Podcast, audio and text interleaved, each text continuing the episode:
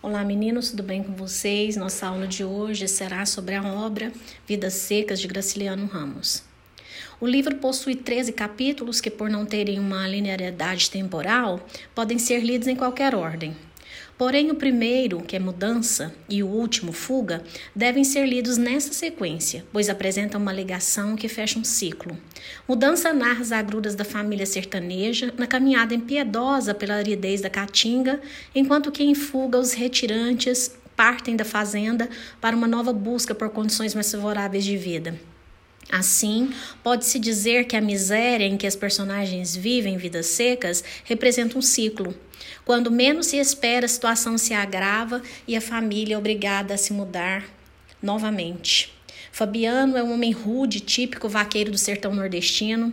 Sem ter frequentado a escola, não é um homem com o dom das palavras e chega a ver a si próprio como um animal às vezes.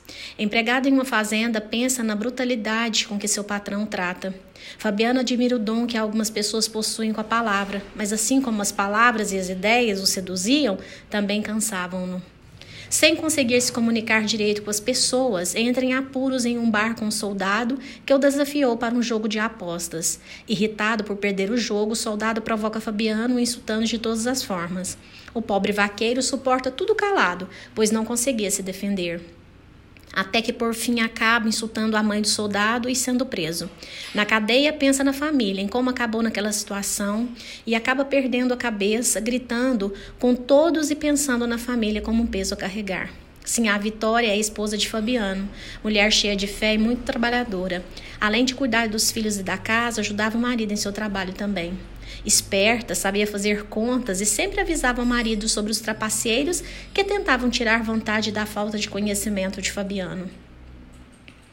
Sonhava com um futuro melhor para seus filhos e não se conformava com a miséria em que viviam. Seu sonho era ter uma cama de fita de couro para dormir.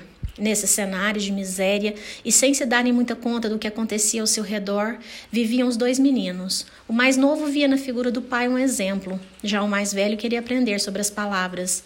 Um dia ouviu a palavra inferno de alguém e ficou intrigado com seu significado.